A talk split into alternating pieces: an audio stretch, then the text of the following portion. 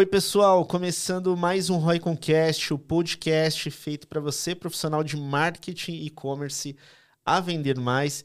E hoje aqui nós separamos um tema muito interessante. A gente vai falar sobre modelos de negócio B2B, B2C e D2C e como ele se encaixa aí é, na utilização de uma operação de e-commerce, né? Como fazer isso funcionar.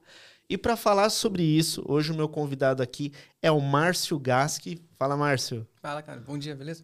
Bom Tudo... dia, boa tarde, boa noite, enfim, né? Gravado, é foda.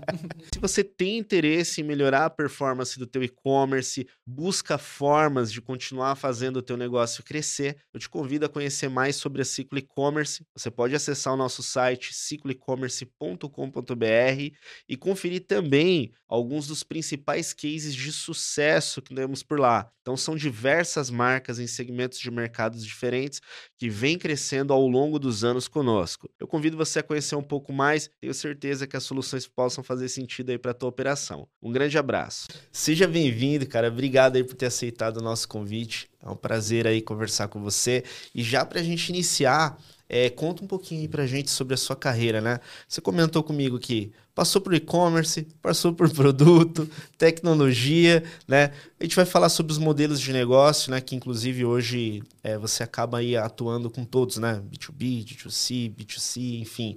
É, mas conta um pouquinho pra gente aí é, sobre a sua história, Márcio. Boa, bom, primeiro obrigado por me receber, fico feliz, prazer é meu, espero conseguir agregar algo e não só chovendo molhado, né? Porque a gente que é velho de e-commerce, né? Quanto mais evento a gente vai, mais a gente vai em palestra que a gente fala, caraca, essa foi igual a outra. E a outra foi igual a outra. Eu falo, caraca, como que eu vou agregar alguma coisa sendo convidado para falar? Então, espero que eu não chova no molhado aí. Mas, pô, é... sou Márcio, tenho 34 anos, estou aí em e-commerce faz pouco mais de 10 anos. Igual você falou, né? Eu comecei com tech, então eu comecei minha carreira Quer dizer, quando ainda nem pensava em carreira, né? Então, meu primeiro emprego formal foi em call center, cara. Então, trabalhava lá atendendo, então tava na linha de frente, então todo mundo que começou e tava em call, e é, tá ainda, né, hoje em call center, sabe como que é atender cliente todo dia e depois, né, quando você vê de trás para frente, você vê o quanto isso afeta e muda a sua jornada, né? Mas aí depois disso eu fui para tech, então eu trabalhei com implementação da rede 3G. Olha só, sou velho, então o, o 3G né, da TIM no Brasil passou por, comigo e no meu time que a gente estava implementando parte de algumas alguma, alguns sites aí. Aí depois disso comecei a trabalhar em criação, que eu falei, cara, tech não é muito comigo, mas juntou bagagem que, cara, beleza, eu consigo me entender numa tela preta com letra colorida. É, aí fui para criação, sou formado em cinema, então comecei a trabalhar com criação, comecei como assistente de arte, fui para direção de arte, então fiz campanha, fiz você é o primeiro profissional de e-commerce que me diz que é formado em cinema. Isso é bem diferente. Né, cara? É, é. bizarro. Você, e é impressionante o quanto de profissional de e-commerce é formado em engenharia. Eu é. falo, cara, bizarro. É, todo mundo, ou é marqueteiro ou é engenharia. E eu uhum. fui para cinema. Aí comecei a criar uma carreira dentro de criação Aí eu comecei a olhar aqui dentro da empresa que eu tava, cara, o setor de marketing e-commerce era muito próximo do que eu tava fazendo, empresa pequena e tudo mais. Falei, cara, vou vou dar uns palpites ali. Dei uns palpites, gostaram, me colocaram como assistente de e-commerce, aí fui crescendo, virei diretor de e-commerce na empresa. É, aí comecei a me especializar em e-commerce e marketing, né? Tenho, fiz posts, um monte de coisa.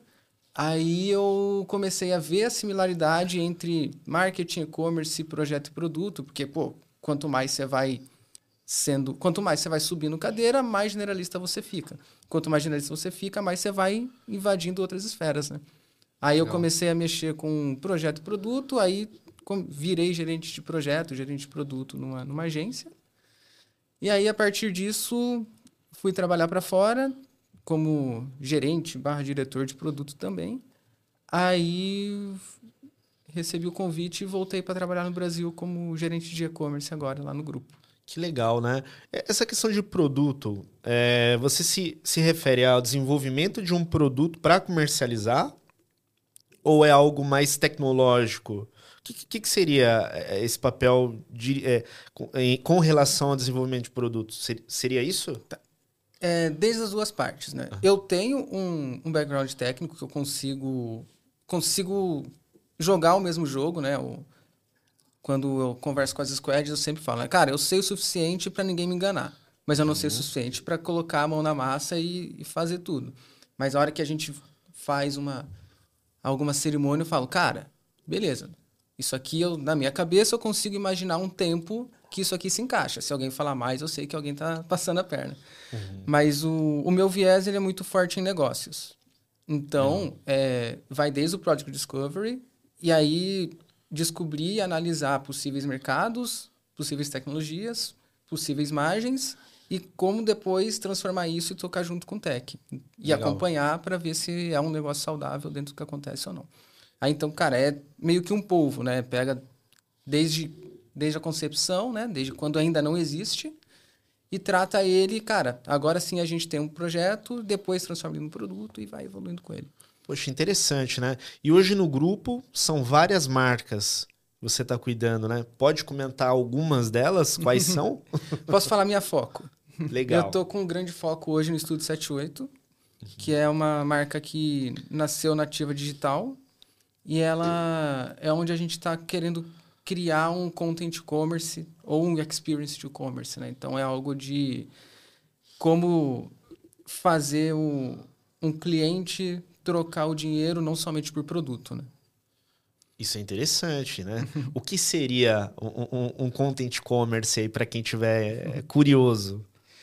É, quando a gente vamos dar um passo atrás antes, então, né? Quando a gente olha só para o e-commerce, a gente olha para uma jornada simplificada, onde você está fazendo uma jornada de compra, tanto que é muito mais comum você ouvir as pessoas chamarem de usuário, não de cliente, porque você está trabalhando os gatilhos onde a pessoa faz é, as compras por impulso e recorrência, onde você precisa ter pontos para você continuar comprando, né? Então, acaba que um cliente vira um usuário do seu sistema e não necessariamente um cliente. Perfeito. Na hora que a gente olha para um content e-commerce, a gente estica a jornada do cliente. Então, é, o- as métricas de sucesso que você olha para esse cliente, elas não são necessariamente é, financeiras. Porque hoje em dia a gente tem a economia da atenção. Cara, eu tô vendendo um tênis. Eu não tô concorrendo só com quem está vendendo tênis, eu tô concorrendo com quem está jogando Fortnite. Porque a atenção dele vai ditar o, o perfil dele da vida, o perfil de compra e tudo mais.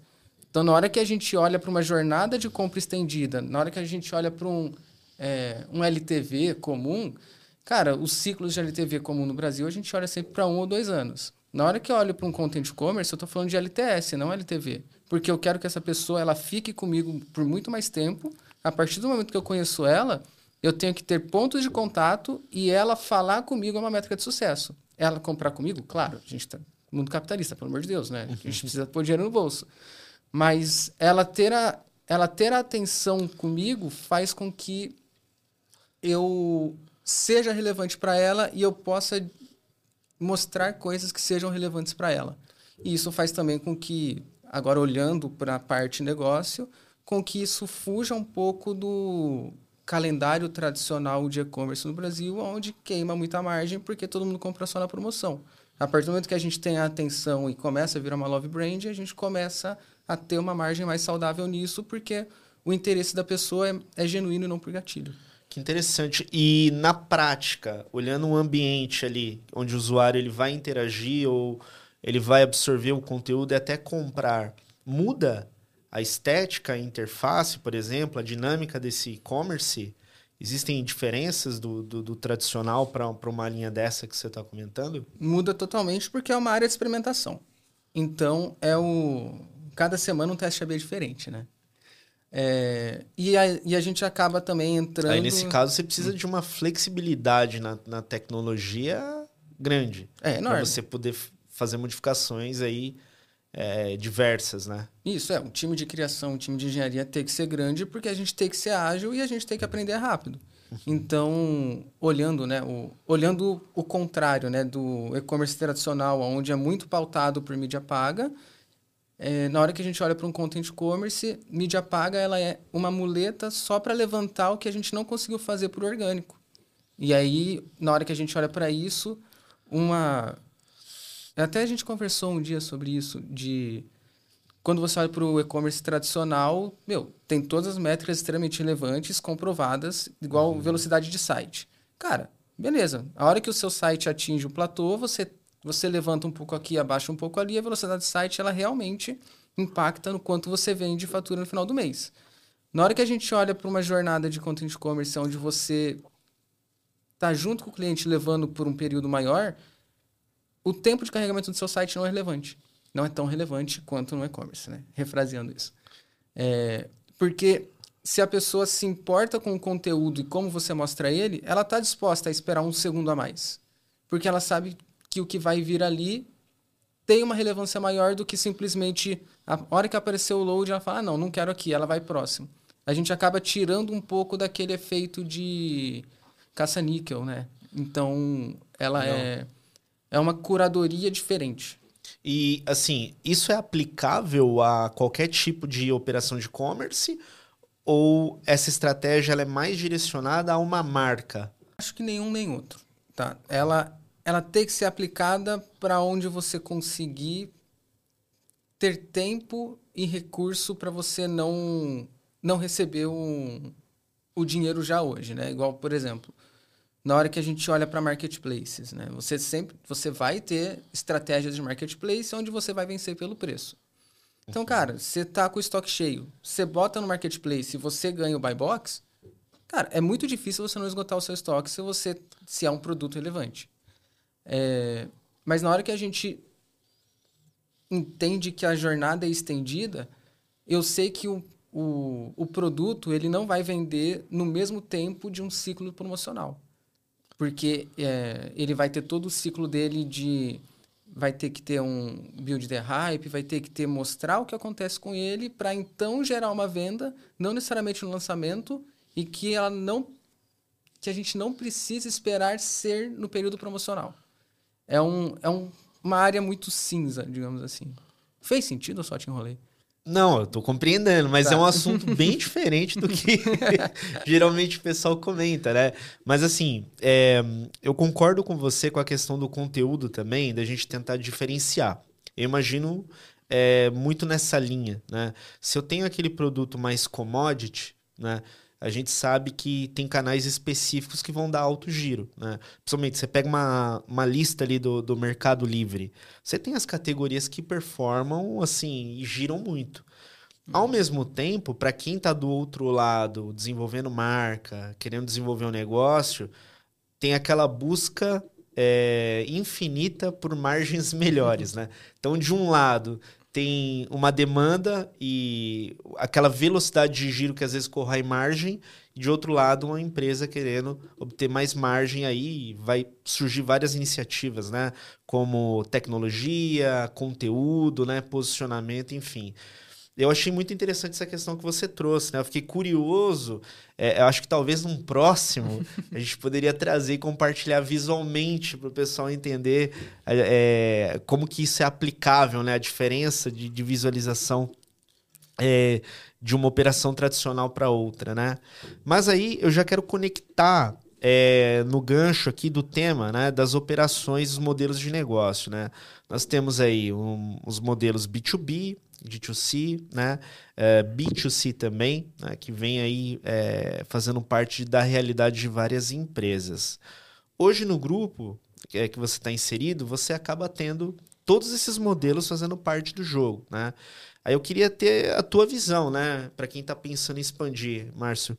É, quando vale a pena você focar num, num B2B, no e-commerce B2B? Qual que é a, a, a relação e a forma da gente ter o e-commerce sem atrapalhar ou né, causar um atrito com os outros modelos de comercialização, como representantes ou vendedores. O B2C também, que é o mais tradicional, né? E o D2C, enfim. Quais são as vantagens de cada modelo? O que, que você enxerga de é, é, oportunidade? Né? E para quem você indicaria trabalhar cada modelo desse? Caraca, pergunta complexa. Será que eu compilei? Eu fiz muita pergunta numa só, né? Não, nossa, não, a gente vai longe, bora. É... Tá, vamos lá. É... Não tem fórmula de, do bolo, cara, é um extremamente complexo tudo isso. Uhum. É... Na hora que a gente olha para para esse, esses modelos são assim, a gente está olhando para a ponta do iceberg. Quanto mais você vai olhando, especializando, olhando para baixo, cara, você vai entrando em coisas bem mais complexas. Mas no tem que primeiro entender, né, para o empreendedor, para o empresário, se ele quer construir uma marca ou se ele quer unicamente viver de margem, independente do que ele está vendendo. Porque, cara, o, na hora que você olha para construir uma marca, o D2C é extremamente relevante. Porque você vai estar tá com você, a marca é sua, e você vai ter uma margem enorme, porque, cara, você está fazendo a produção, é, e você vai ter o controle dela e como ela se porta em relação ao mercado e como é a comunicação de tudo que acontece com ela. Quando você começa a fazer um modelo híbrido de D2C com B2B, você começa a correr o risco de é, a sazonalidade do seu produto ela vai entrar junto com a sazonalidade dos revendedores. Então, na hora que você fez o planejamento da sua marca, fez o planejamento de uma coleção, fez o planejamento de qualquer produto, ele entrou no dia 1. Você pode, né? Você provavelmente já está feito qual é a sua quarentena para que esse produto possa entrar ou não em promoção. Mas a partir do momento que você abriu para B2B, então eles vão fazer também um B2C ali, é, se vai casar a sazonalidade dele com o seu. Porque tem marcas que fazem a Black Friday fora de Black Friday. E, cara, às vezes você fez um lançamento uma semana antes dessa marca, que é um dos seus principais players, fazer essa promoção. Então, você vai ofuscar o seu lançamento porque o seu principal player já está fazendo uma promoção que vai é, levantar o seu produto de coleção passada. Então, é, você tem que primeiro entender o, o qual é o seu objetivo primário. É você quer ter o controle da sua margem, do seu preço do seu produto, ou se você primeiro quer deixar todo mundo e depois você entra nesse negócio. Fez sentido? Sim, inclusive, tá. é, inclusive eu acho que tem um outro aspecto que tem que se avaliar, que é a capacidade é, e a necessidade financeira de cada operação dessa, né? Uhum. Então, você pega um exemplo do modelo de negócio D2C, como a gente conhece, que é ali você controlar é, né, a, não só a comunicação, mas os canais que você vai usar, porque de fato o consumidor só pode comprar de você, né? Então significa que você é o único responsável pelo investimento no canal de venda ou em marketing, né? Então, em tese, em tese é, significa que talvez você tenha um gasto maior, uma necessidade de investimento maior para que você consiga alcançar esse mercado, né? Já no B2B, né, você ter ali empresas que talvez você revenda o seu produto, ali eu enxergo a questão da, do nível de recorrência dependendo do mercado que a empresa está inserida. Né? Então, o que, que eu enxergo, né? pelo menos com as empresas que eu conheci ao longo do, desses 10 anos também? É, você pega para analisar o e-commerce B2B, ele tem uma parcela muito grande de recompra, uma parcela baixíssima de novos usuários ou novos lojistas, né? Você tem um pico de crescimento, mas chega uma hora que ele dá aquela estabilizada e aí você começa a trabalhar a carteira. Só que aí, obviamente, você acaba tendo um gasto às vezes um pouco menor, né? Você não precisa investir tanto em mídia. A não ser que você estiver focado em adquirir lojistas. Né? Meu foco é adquirir novos lojistas que estejam buscando produtos que eu, eu desenvolvo. Né? E você tem que estar com caixa por causa do crédito, né? Exatamente. Ah, tem essa questão também, né? Que envolve. Né? Na, na, verdade, assim, então o gasto que você teria com mídia, você vai ter que disponibilizar para que ele compre de você. É. Faz sentido. Tem questão de prazo, né? De recebimento também, né? É, prazo de pagamento. Então, eu acho que é muito o ponto que você falou de quem for o decisor disso, acho que entender o que ele quer. Né? O que eu vejo, óbvio, né? É, boa, boa parte das marcas nativas elas seguem o caminho de ter o controle do canal é, to, to, total, né? Sem utilizar revendedor. Né? Você pega agora outros modelos, aí você já vê mais pessoas envolvidas no, no processo. E o que você tem visto com, com relação à tecnologia? Né? Porque a gente tem muitas plataformas de e-commerce né? É, no mercado. É, você já atuou né, em agência desenvolvendo projetos, né? Uhum. O que, que você enxerga sobre elas, né? Tem é, modelos, tem tecnologias que você indica mais, tem outras que você acha mais relevante para um determinado momento que aquela empresa esteja, enfim. O que, que você avalia quanto a isso também, Márcio? Já, é igual você falou, né? Meu, já desenvolvi plataforma própria, já trabalhei em plataformas de mercado, então é, todas são boas, todas são ruins. E aí é, tem um, um, mito, né, no, que acontece, principalmente nos eventos de e-commerce que acontece, né, de quando você atinge tal faturamento, vale a pena ser plataforma tal. Você foi para tal faturamento, você vai para outra plata plataforma. Você vai para outro faturamento, você desenvolve a plataforma própria. Cara, eu sou meio contra isso, né? Porque o... depende do que você quer fazer com o seu cliente. Se você tem um, um, produto igual, sei lá, uma commodity, você vende papel higiênico. É, cara, você tem que trabalhar em recorrência. Você precisa de uma plataforma que trabalha bem em recorrência. É, e é isso. Qual uhum. plataforma vai trabalhar bem recorrência no seu segmento? Cara, essa aqui ou aquela ali. Beleza, vai fundo nela. É, você muda de plataforma quando ela deixa de suprir o que precisa para o seu negócio crescer. Quando ela vira um problema, você muda. Enquanto você. Porque tem muitas plataformas aqui no. comuns aqui no Brasil que, cara, é uma Ferrari. É uma puta plataforma da hora. Mas o seu negócio é, é off-road. Então, você vai ter uma puta plataforma não para o seu segmento certo. Uhum. É, o, eu tenho mais experiência né, com plataformas próprias e com VTEX. E, cara, é, conheço o VTEX suficiente para saber até onde vai e até onde não vai. Então, é, é confortável para mim sempre começar a partir da VTEX se você tem um, um faturamento que paga, porque, pô, VTEX não é, não é barato para você implementar. Uhum. Mas a hora que você quer fazer uma POC e tudo mais, cara, um até um qualquer coisa no WordPress funciona. Sim. Depende muito aí do momento do negócio, né? Uhum. Mas, inclusive, eu já, já tive operações lá na, na, na Ciclo de marketplace que utilizavam o WooCommerce como plataforma.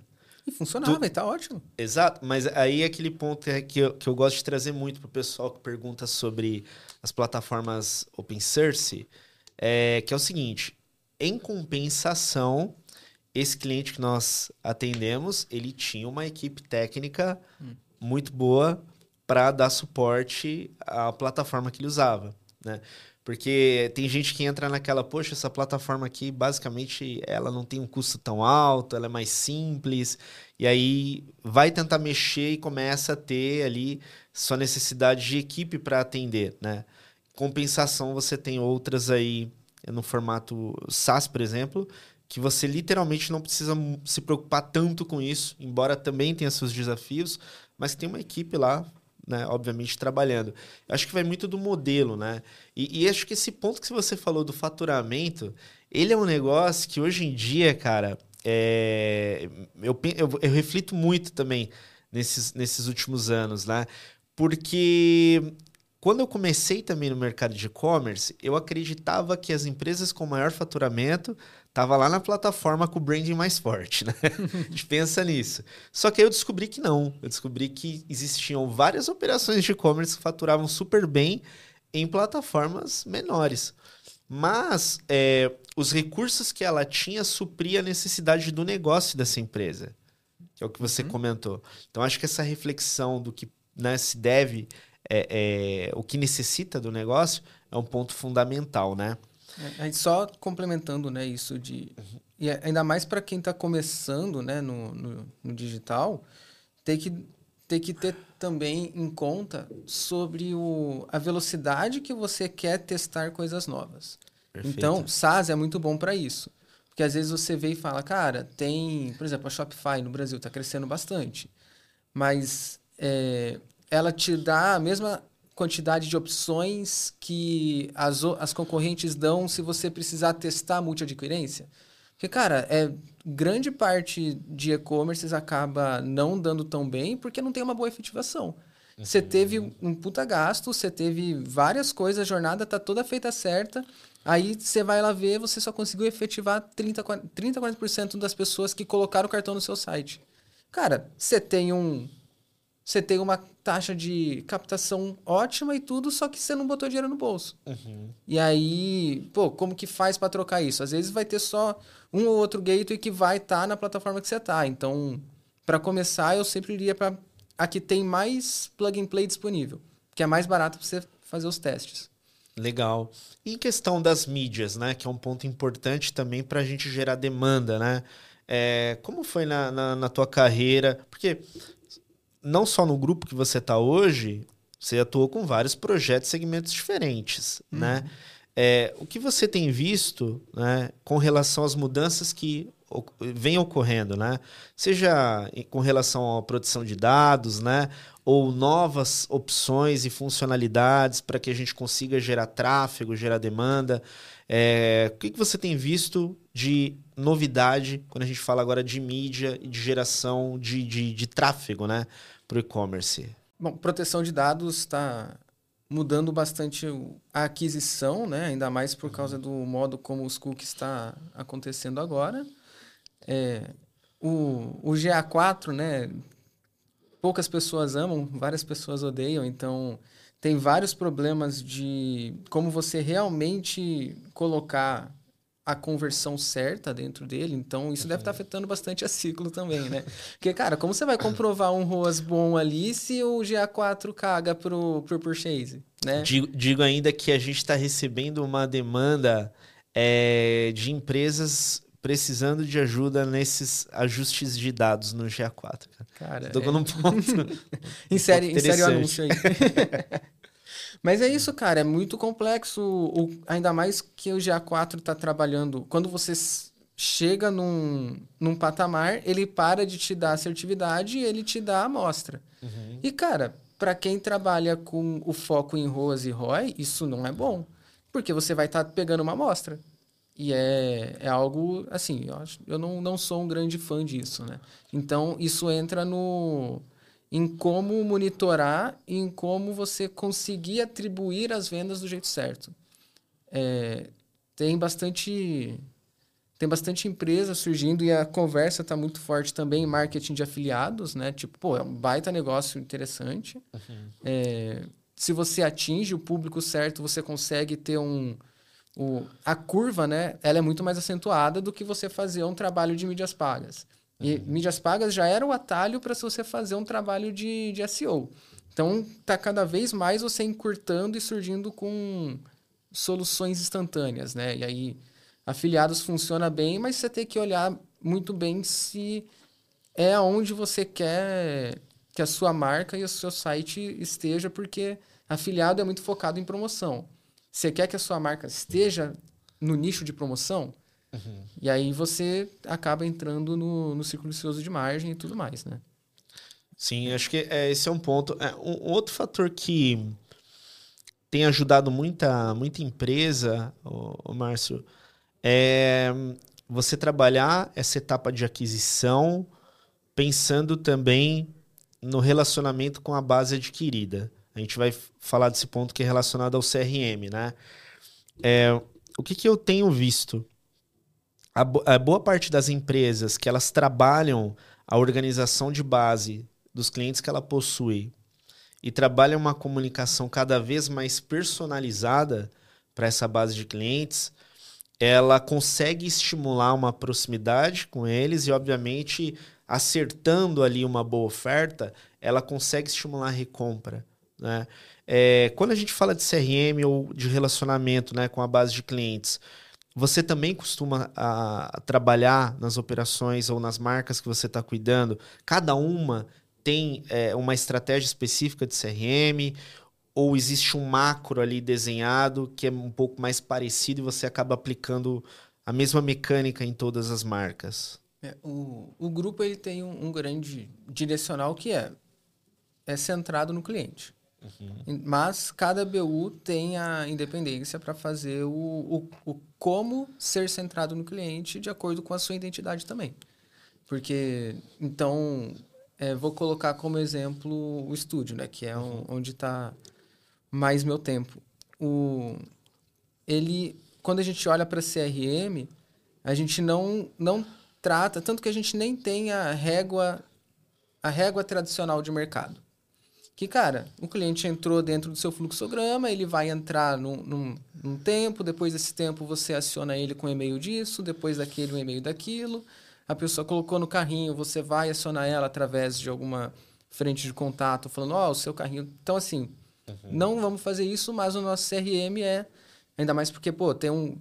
A hora que a gente olha para a geração Z, é, que é outra pauta que todo mundo fica falando, cara, como vender para a geração Z? Como falar com a geração Z? Ah, meu sobrinho é geração Z e não sai do celular. Então, tu, tem todas essas coisas, né? É, o nosso CRM ele é voltado para realmente ser relacionamento com o cliente. Então, cara, o nosso CRM é a rede social. Uhum. Ponto. Ah, a pessoa vem e manda oi no, por alguma rede social. Cara, a gente vai falar oi aí, como você tá? E, e é isso, a gente não vai oferecer um produto porque a gente está primeiro se relacionando. Bom, falando um pouco dos projetos, né, Márcio, quais foram aqueles mais desafiadores que você já vivenciou, seja no grupo, né, ou seja em outras operações e empresas que você já passou? Eu vou primeiro dar uma resposta mais genérica. Uhum. O mais desafiador é tirar um projeto do zero. Porque você provar o conceito e conseguir a verba para que ele saia do papel. Uhum. É, e aí, meu, dependendo do tamanho da empresa, você vai conseguir uma verba que vai fazer você ter é, uma velocidade maior ou menor. E dependendo da empresa também, cara, é, às vezes a empresa ela é tão grande, tão grande, que você precisa se adequar aos moldes dela e por mais que ela tenha muito dinheiro, ela vai ser um projeto demorado porque ela tem que entrar dentro de todas as caixas, igual eu trabalhei na, na Apple que faz a marketplace para banco. Então, pô, se existe dinheiro infinito, o banco está próximo disso. Uhum. Mas se existe burocracia infinita, o banco também está próximo disso. É, e um justifica o outro. Tudo bem, não estou falando que é, não justifica, mas é, na hora que você olha e fala, pô, beleza, se você conseguir colocar no papel que precisa de um bilhão de investimento em mídias pagas, eles têm esse um bilhão.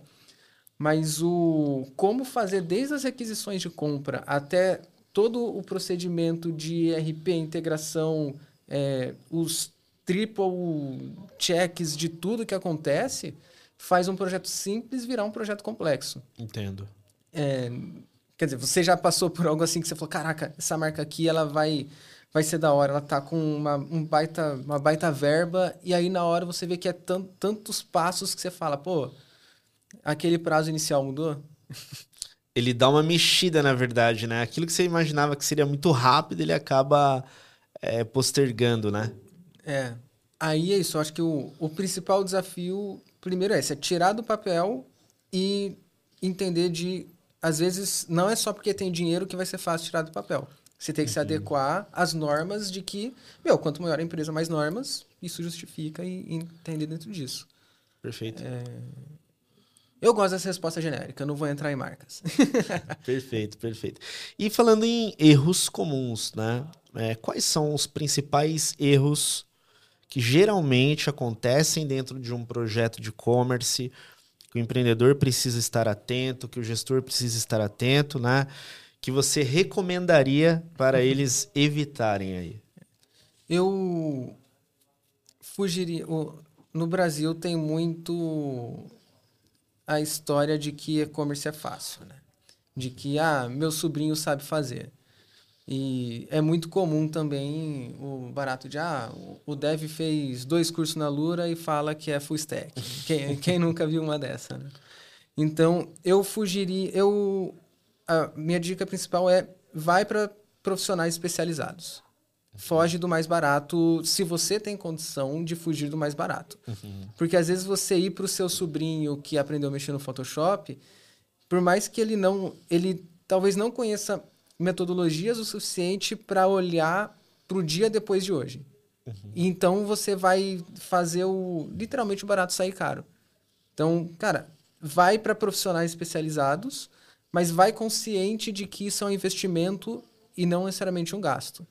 É, eu vejo bastante galera com consultoria de e-commerce e tudo mais. Meu, se para o seu negócio faz sentido ter uma consultoria para você entender o tamanho, beleza, mas é, não, não pegar também somente uma pessoa e pesquisar no mercado. Cara, vai para evento, vai no LinkedIn, chama todo mundo. Chama o Felipe, Felipe vai falar com você. é, e igual, tipo, eu sei que a Ciclo não faz implementação, Mas, mano, se alguém te chamar no LinkedIn e falar, cara, tô querendo fazer um e-commerce de meia e você acha que eu tenho que ir pra Vetex? Ah, você vai falar, cara, pessoalmente talvez não precise ser pra Vetex, vai para vai o e-commerce. E beleza, você tá tendo uma opinião para ter como base dentro de outras opiniões que você vai pesquisar. Ou até mesmo a recomendação de Sim. alguém de implantação para ajudar a entender o estágio que ele está. Né? O que eu gosto do, do ecossistema do e-commerce é o quanto de empresas ele tem hoje, né? Então ele cresce muito, né? Cada ano esse ecossistema ele vem crescendo cada vez mais. Empresas de tecnologia, empresas de meio de pagamento, de mídia, agências, implantações, enfim. E, e eu gosto muito dessa questão da especialidade, né? Então quando eu vejo, por exemplo, parceiros de consultoria que eles ajudam muito a estruturar negócio, a enxergar pontos às vezes que aquele aquele potencial cliente ele não não enxergou, eu enxergo muito valor nisso. Da mesma forma que eu enxergo em quem implanta, né? Por quê? Porque ele tem de fato a visão se é o momento ou não para você estar tá em uma VTEX ou se você está no momento de estar em outra plataforma. Uhum. Né? Então, essa visão dos especialistas no mercado, eu acho super importante. E para a gente também é bom, porque a partir do momento que essas operações estão no momento certo, eu consigo ajudar muito elas, né? Através do que a gente faz, seja em mídia ou CRM. Então, acho que essa composição e essa, essa, essas empresas ajudando no ecossistema, elas agregam muito, muito valor, né? E falando um pouco de time, Acho que esse é um aspecto legal, né? Porque a gente fala muito de tecnologia, mídia, plataforma, mas por detrás do e-commerce tem as pessoas que, tra que trabalham naquela empresa. Né? E, e, como que é isso? É, como que é essa, essa, esse dia a dia para você? Você tem um time contigo? É, isso muda de empresa para empresa conforme você passou? Esse organizacional, né? E aí eu já conecto com aquele ponto de dica, né? Se uhum. fosse para formar um time, para ajudar esse e-commerce a crescer, quais seriam essas posições na sua visão? Caraca, baita pergunta. Boa. É, já passei por vários tamanhos de empresa, vários tamanhos de time. Então, sei lá, já cheguei a ter mais de 50 pessoas no time. É, isso é entre diretos e indiretos. Aí, mas quanto mais pessoas você tem, mais, menos tempo você dedica em conseguir dar atenção e, meu, um agregar o outro, né? É, sobre a segunda pergunta, né? Qual é o time que você formaria ali? Qual que seriam as posições? Caraca. Considerando que eu seria o, empre... o empresário. Exato. Tá, vamos lá. Meu, no mínimo uma pessoa na lista de e-commerce tem que ter. Não necessariamente uma pessoa gerente de e-commerce, porque como você vai ter pouca verba, você vai ser o, o gerente de e-commerce, mas o dia a dia de cadastro de produto, pesquisa disso tudo, tem que ter uma pessoa de, de e-commerce. Uhum. Cara, saque tão importante quanto, talvez mais, porque aí eu, é algo que eu vejo no mercado que várias empresas negligenciam o saque e deixa uhum. ele só para resolver problema, mas, cara, se você tem uma pessoa boa de saque, você antecipa vários problemas, manja. É bem. Uma pessoa que documenta tudo certo, que responde bem o cliente, cara, ela identifica um padrão de alguém, de duas, três pessoas terem tido a mesma, às vezes a mesma dúvida, não é nenhum problema. E, meu, isso já alimenta todo o ciclo do produto que vai ter no seu site. É... Uma agência parceira de implementação no começo, porque é, é muito mais barato do que você ter um time interno. Mas quando cresce, sempre vale a pena ter um time interno. É, uma agência parceira, aí tem que olhar pro, pro marketing, né? Agora a gente entra no. Agora vem um funil gigante, né? Porque se você vai ter o marketing dentro ou fora do seu time, sempre melhor começar com marketing fora, porque você vai ter pessoas com expertises e vai estar tá muito mais atualizado mas mesmo assim é bom você ter uma pessoa na lista de marketing para ser a ponte com isso. Porque no momento que você é empresário, meu, todo empresário é um funcionário de Excel. É um vendedor e funcionário de Excel. Então, você tem que conseguir dedicar a você ter os números certos para você fomentar essas pessoas de elas sim fazerem o, o projeto andar. Então é isso. Saque, e-commerce e marketing. Poxa, eh, cara, dica incrível. É, eu sempre comentei isso com quem está começando a crescer, né? Pô, eu queria ter um head aqui, um gestor, e vai chegar uma dada hora que você vai ter orçamento para isso. Mas na grande maioria das vezes, o primeiro gestor do e-commerce é o dono daquele e-commerce, né? Eu acho que isso é fato. E aí, esse ponto aí do, dos parceiros, né? Eu acho super relevante também, porque é, existem algumas, algumas etapas estratégicas. Por exemplo, vamos pegar um aspecto do marketing, né? No marketing digital.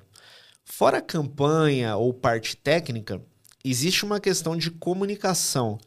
Por quê? Tem uma empresa aqui e outra ali, que estão trabalhando juntas. Então, o que, que eu já vi de acontecer também aí nesses 10 anos, né, Márcio? Quando essa empresa ela quer ter uma agência, só que ela não tem lá dentro quem que vai acompanhar e tocar esse trabalho se comunicando com essa agência. E me colocando também no, no, no papel ali do empreendedor, você não consegue ter seu tempo 100% focado em uma coisa. Uhum. Porque você está resolvendo várias, né? Ora o cara tá ali resolvendo compras, ora ele tá simplesmente entrevistando alguém para entrar na empresa dele. Enfim, eu acho que os desafios são enormes.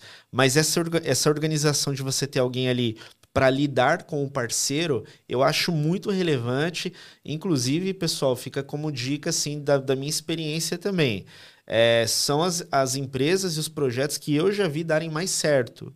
Os que tem ali alguém para ficar tomando, de fato, não só tomando conta, mas lidando com os parceiros, cara. Eu acho que isso é, é fundamental. Eu vou muito nessa linha que você comentou. É, e complementando o que você disse, às vezes o, uma, uma pessoa, um gerente, né? Uma pessoa gerente, ela, meu, demanda um recurso financeiro maior, uhum. mas ela tem uma autonomia maior. E aí eu vejo bastante vaga né, de empresa pequena falando, não, tem cinco funcionários e tem cinco gerentes. Aí eu falo, caraca, mas precisa de tanto gerente no, no alocação de verba, às vezes você pode ter um analista se você consegue dedicar o tempo para você transformar essa pessoa em gerente em dois, três anos.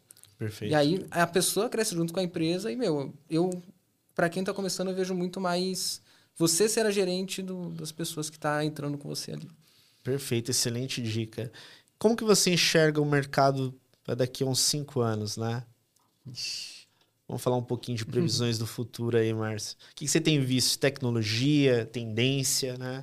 Como que você avalia aí o mercado de e-commerce? Eu vejo bastante... Os marketplaces grandes vão crescer cada vez mais, né? Tanto que na hora que você olha os números do ano passado, né?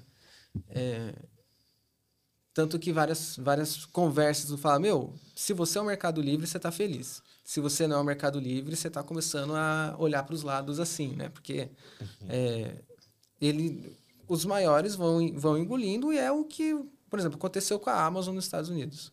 O Mercado Livre é a Amazon no Brasil, talvez? Talvez, vamos descobrir o que vai acontecendo, né? Então, eu imagino que vai... O Mercado Livre, ou, ou se alguém se... Ou se a Amazon colocar dinheiro suficiente para bater de frente com ele, pode ser uma baita briga. Eu vou querer estar tá lá comprando mais barato com eles. Então, é, eu olhando para isso também, é, eu vejo que o, o mercado brasileiro vai criar uma inteligência maior em relação ao marketplace e vai começar a traba trabalhar melhor a curva do que coloca dentro de cada marketplace, porque eu vejo bastante bastante seller enorme que a curva A está dependendo dentro de algum marketplace. Eu acho isso extremamente perigoso. Uhum. E, pô, ver o que aconteceu com Americanas, ver com o repasse financeiro que aconteceu com eles, ver isso. Então, acho que, meu, muito ruim aconteceu com o B2W, mas isso serviu para muitas pessoas aprenderem a diversificar a curva de venda de acordo uhum. com o canal que mais faz sentido, né? É, então, eu acho que marketplaces vão crescer, mas todas as marcas vão aprender melhor em como fazer isso e o aumento de D2C, porque está é, barateando as tecnologias no Brasil. Então está ficando mais barato você ter o seu canal próprio.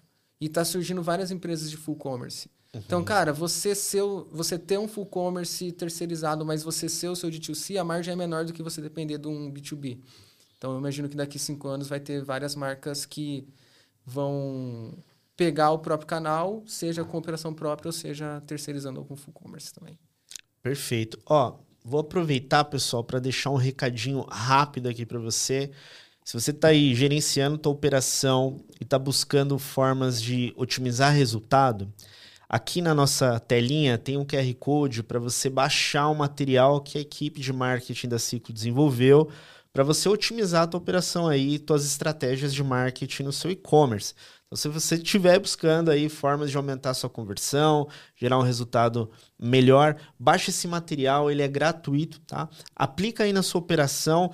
Do nosso lado, a gente vai ficar aqui sempre na expectativa para que você tenha o resultado só com esse material, tá? Então aproveita que ele é gratuito, tá aqui na telinha, é só baixar o material. Márcio, agora vamos para a pergunta final, né? Aí do para a gente fechar o, o, tópico.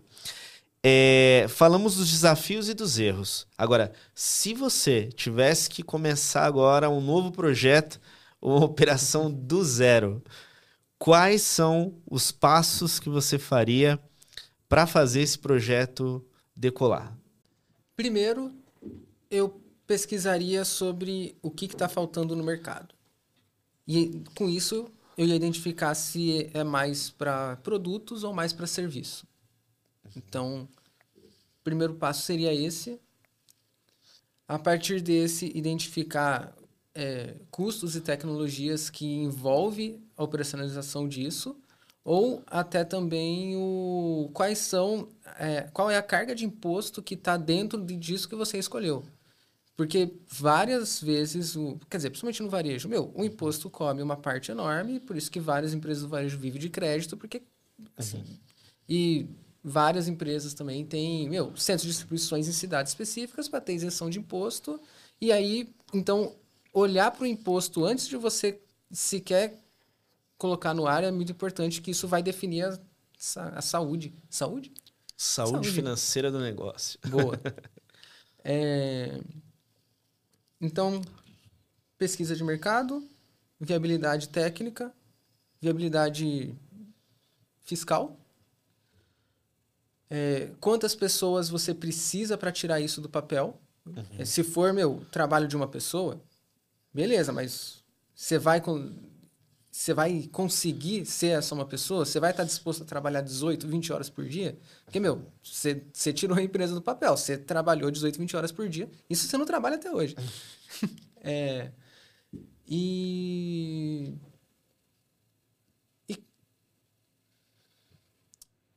Estou tentando fazer só mais uma.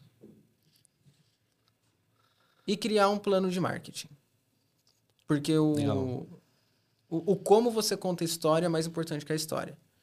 E as pessoas sempre vão olhar para onde você aponta.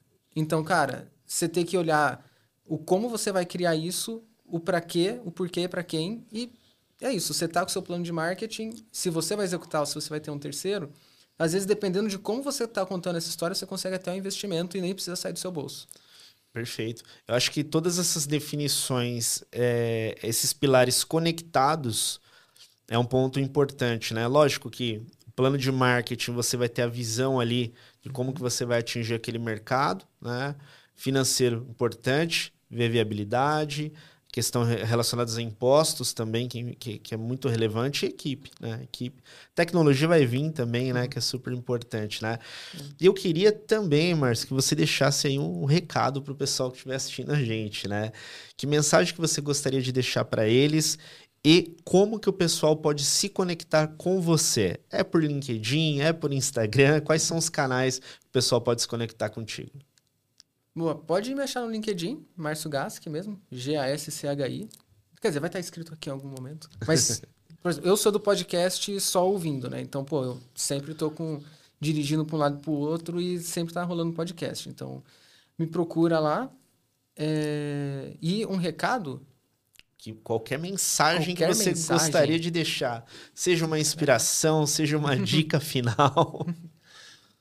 É faça decisões baseadas em dados, mas é, primeiro entenda se você sabe ler os dados.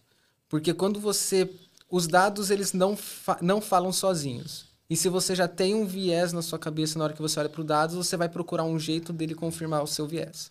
Então, cara, sempre se baseia em dados, mas limpa a cabeça antes de se basear neles. Boa. Foi aberto demais, né? Eu devia ter dado uma de Bilu, né? Busque conhecimento. excelente, excelente. E a, as pessoas podem se conectar por LinkedIn? Sim, sim. Manda um oi lá e bora trocar ideia. Bora. Bora.